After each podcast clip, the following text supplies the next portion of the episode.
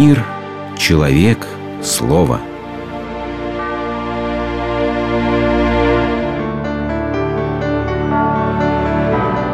Религиозная энциклопедия. Страх Божий. Популярный профессор Московской духовной академии неизменно предостерегал своих слушателей, будущих священников, от одной нехорошей профессиональной черты – привыкания к святыне. Знаете, как отличить семинариста-первокурсника от бакалавра и магистра богословия? Спрашивал он. Студент первого курса, проходя мимо иконы, крестится и кланяется. Студент четвертого курса, проходя мимо иконы, крестится, но уже не кланяется. И, наконец, студент пятого курса, проходя мимо иконы, и не крестится, и не кланяется. В качестве положительного примера этот профессор указывал на одну из своих духовных дочерей, женщину, которая, будучи замужем много лет, каждое утро просыпалась раньше своего супруга, а вечером засыпала позже него, потому что боялась предстать перед ним с ненакрашенными глазами. И действительно, часто приходится слышать, как супруги со стажем жалуются на охлаждение былых чувств, на усталость друг от друга. Порой доходит до того, что они как будто даже стыдятся самих воспоминаний о юношеском горении сердец и о безумствах, которые делали некогда друг для друга. В священнической среде иной раз – заходят разговоры о профессиональном выгорании, о скуке во время богослужения. Так что предостережение профессора и пример его духовной дочери оказываются весьма кстати. Подобный страх – это неиссякаемая молодость отношений, иммунитет от профессиональной болезни усталости и выгорания. Есть особая проба на золоте христианства по которой его никогда ни с чем не спутаешь и по которой всегда можно отделить от него всякое неистинно христианское учение, в частности, сектанство. Писал известный философ Сергей Фудель. Этой золотой пробой является страх Божий. И действительно, любовь – это всегда предельно серьезное отношение к тому, кого любишь. По-настоящему любимого человека невозможно представить в смешном или нелепом виде. Не получается нарисовать на него карикатуру. И потому страх Божий является необходимым компонентом подлинной веры. Там, где его нет, неизменно появляется приторный привкус сектанства.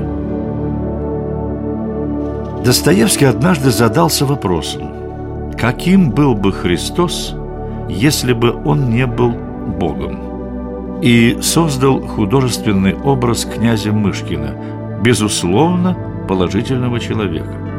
Нельзя не признать за этим героем некоторого обаяния, но все же он добр без силы.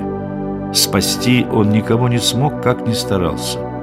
Наоборот, обе женщины, любившие его, кончили плохо. Или возьмем другой образ – Иешуа Ганоцрий из «Мастера и Маргариты». Не добрый, а скорее безобидный. Не святой, а наивный.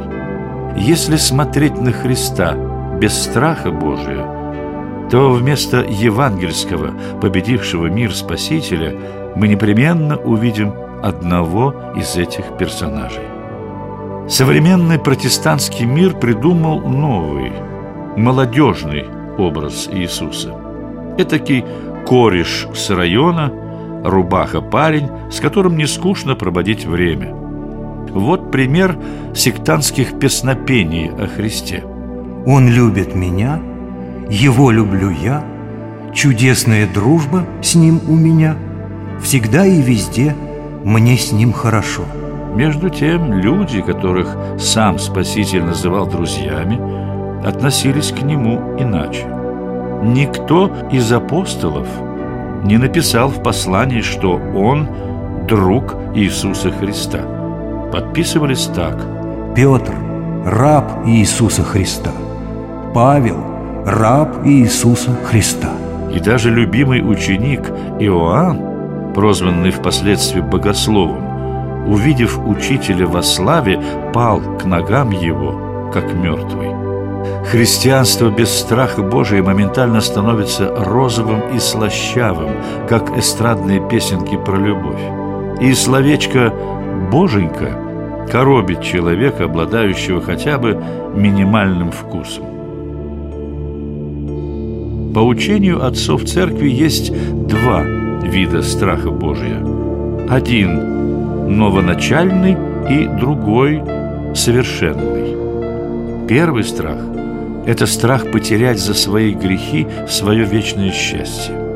Другой страх, совершенный, сопряжен с самой любовью. Это благоговение, уберегающее душу от небрежения перед Богом. Признак первого страха есть ненавидеть грех и гневаться на него, как гневается на зверя, угрызенный им – говорил преподобный Петр Дамаскин.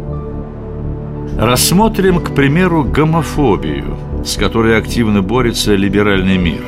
Это один из действующих внутри мужского сообщества естественных механизмов защиты от зла. Культура античного мира однозначно свидетельствует. Противоестественное влечение мужчин друг к другу в большинстве случаев не обусловлено их врожденными качествами. Подростку в определенный период мучительно интересен любой сексуальный опыт.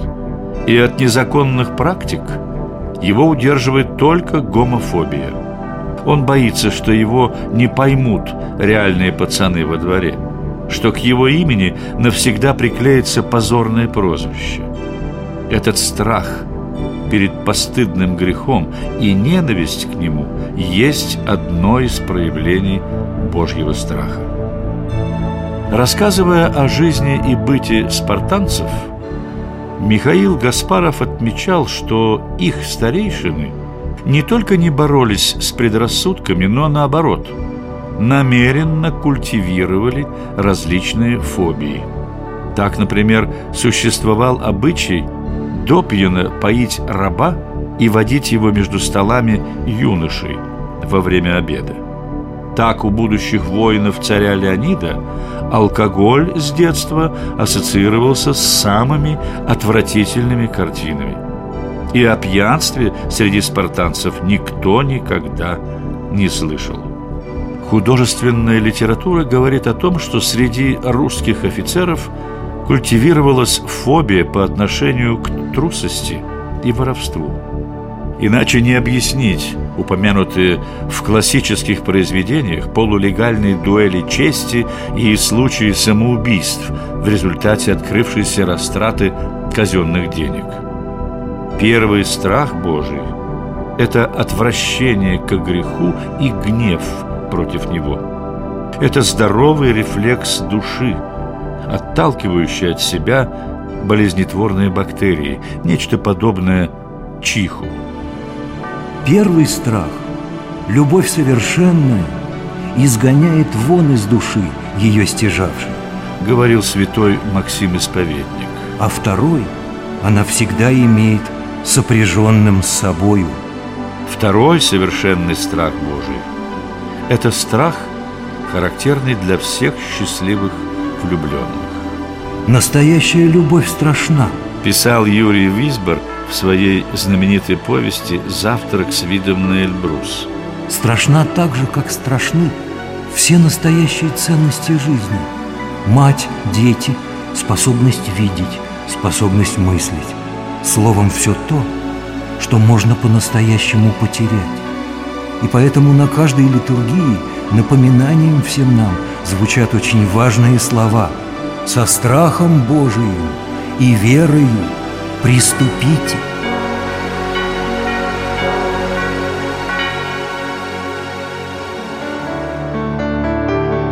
Вы слушали программу «Религиозная энциклопедия» из цикла «Мир, человек, слово».